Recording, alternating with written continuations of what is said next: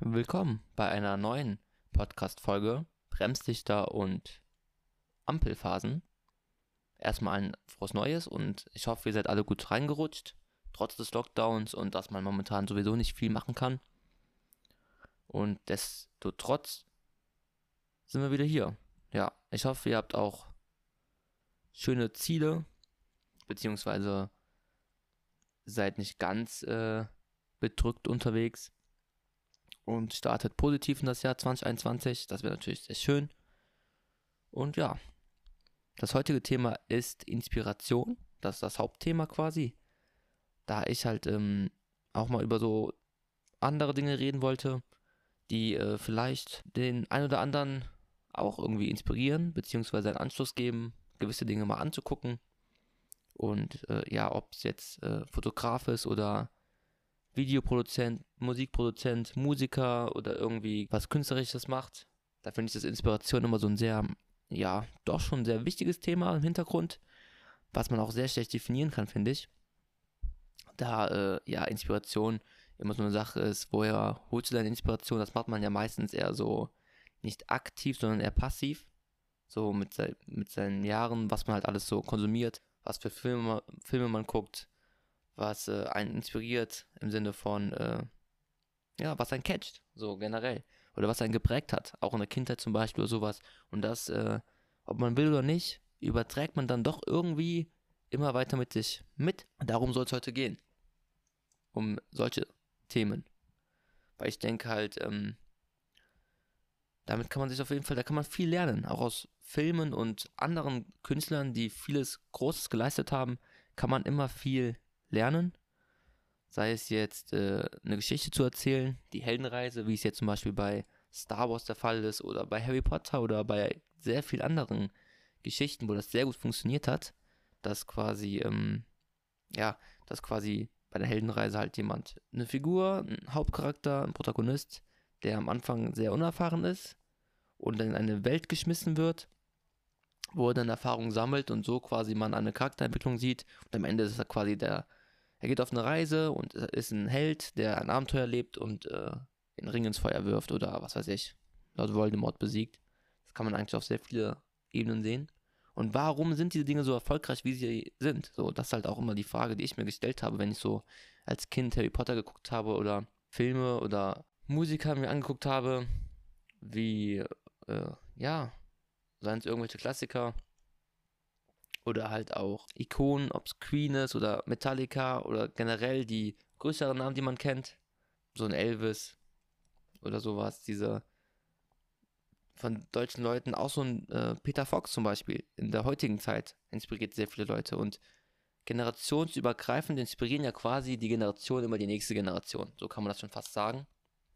Und so Klassiker wie Michael Jackson und so weiter, die Namen kennt jeder und äh, die haben ja schon was, die sind nicht umsonst da, wo sie waren oder sind Kult oder eine gewisse bekannte Figur oder Person, da sie halt etwas anders gemacht haben als andere. So und von diesem Spirit kann man sich ja immer was äh, mitnehmen. Ist ja auch in der Mode so, ob es jetzt äh, die 80er sind oder irgendwann die 2000er vielleicht wieder oder die 60er oder irgendwelche Doc Martens zur äh, Kurt Cobain Zeit das kommt immer wieder. Und das, selbst in der Mode wird ja, greift man immer auf etwas zu, was schon da war. Ob es jetzt auch bei Stranger Things zum Beispiel in der Serie, die sind so erfolgreich, weil halt, äh, ja, ich denke mal, weil die Leute das gerne gucken und auch die ähm, Dinge, die drin vorkommen, gerne gesehen werden. Das funktioniert.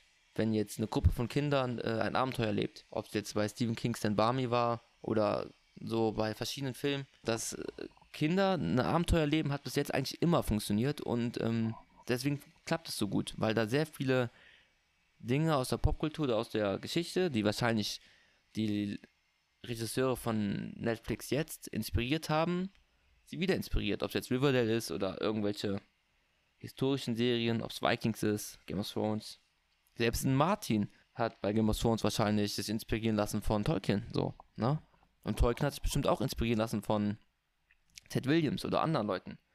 So, und äh, ja, das ist jetzt kein Kopieren im Sinne von, aber es ist halt ein Inspirieren und ein Einfließen, was äh, wahrscheinlich da geschieht. So, und das ist, äh, wenn man sich das so mal, bewusst ist, finde ich, ist das ein sehr wertvolles Gut, was wir haben, auch durch diese Internetzeit heutzutage, dass man sich alles Mögliche ansehen kann. Egal in welche Richtung. So, und dass man auch nicht ähm, versteift sein sollte, keine Ahnung, Sachen, die man nicht kennt, nicht äh, sich damit zu befassen.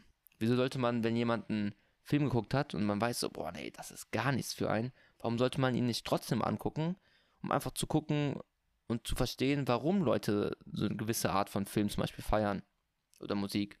Was steht dahinter?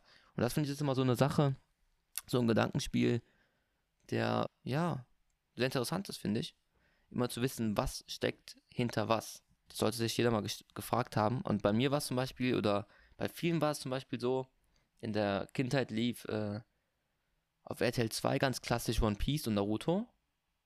So, und alle, die jetzt so, keine Ahnung, die meisten Jungs, die so 22, 23, 24, 25 sind, die, äh, denen sagt das was. So, und die äh, werden auch One Piece geguckt haben und das wird auch irgendwo mit einfließen. Und die generell die japanische Kultur, ob es jetzt Mangas sind oder die ganze Popkultur, die hinter diesem ganzen Phänomen steht, wird weitergetragen zur nächsten Generation und so weiter. So. Und das alles nur, weil irgendein Sender damals das äh, zur Jugendzeit äh, lief und im Pausenhof die Leute Yu-Gi-Oh! Karten gespielt haben. So. Und äh, das ist jetzt nichts Großes, auch nichts Wildes oder Wichtiges, aber solche Momente, die fließen trotzdem dann ein, wenn man jetzt äh, irgendwas macht. Bilder zum Beispiel.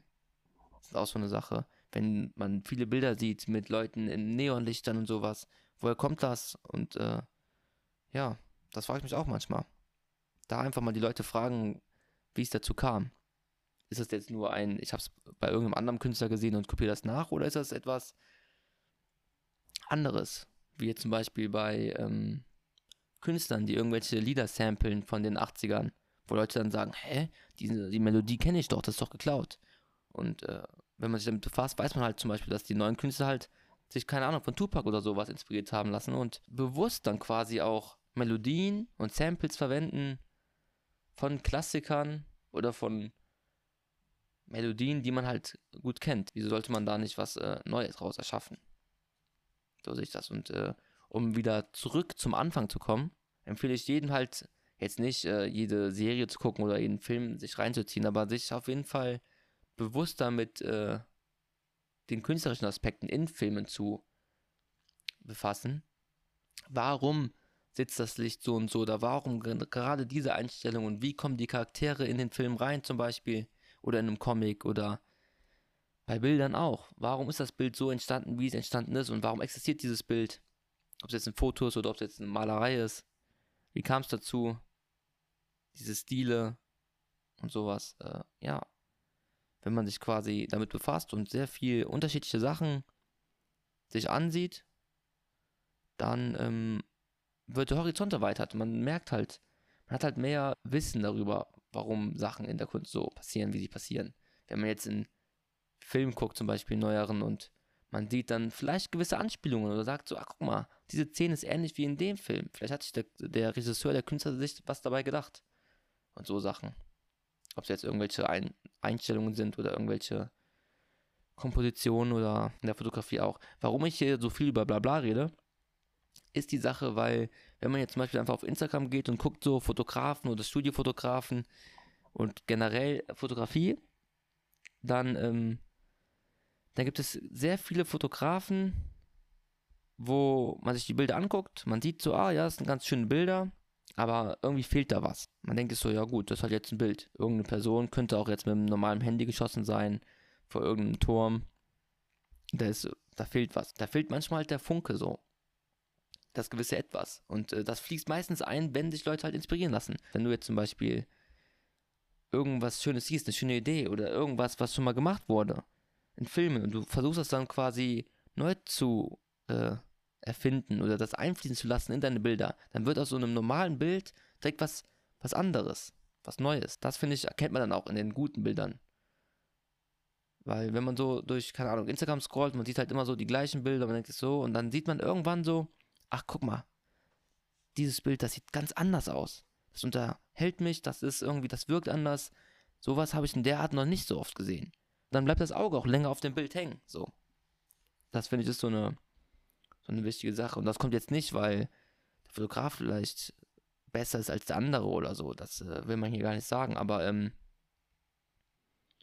je mehr man halt quasi einfließen lässt oder ins sich inspirieren lässt und mehr Dinge ausprobiert, generell, wenn man einfach verschiedene Sachen ausprobiert oder alles Mögliche, was man schon mal ausprobieren wollte, ausprobiert, Techniken, egal was, dann ähm, lernt man dadurch und äh, wird facettenreicher. Und dann kann man sich da die Diamanten rauspicken und sagen, das und das gefällt einem und da ein bisschen in die Tiefe gehen. Und so äh, kann man Stück für Stück sich halt weiterentwickeln. So, und das finde ich halt eine sehr ähm, spannende Sache. Und das gilt jetzt nicht nur in der Kunst, das gilt generell so. Das Internet ist so groß. Wieso sollte man heutzutage ein, keine Ahnung, Fotografie-Seminar Seminar machen oder ein Photoshop-Seminar, wenn äh, alles im Netz steht. Auch wenn du Gitarre lernen willst, du kannst es lernen. Wenn du willst, mach das Internet an, jeder hat ein Handy und zack. Und äh, das Wissen ist da draußen. Von daher, egal was du machst, man kann sich das heutzutage aneignen. Und das finde ich halt so schön. Dass äh, man autodidaktisch quasi da, dass jeder quasi alles machen kann, die Möglichkeiten dazu hat, etwas zu machen, was ihm gefällt. So. Und das finde ich ist halt äh, was so Schönes. Das war es auch quasi schon mit diesem kleinen Talk. Klar, ich könnte jetzt hier noch so erzählen, was meine Filme waren, die mich inspiriert haben.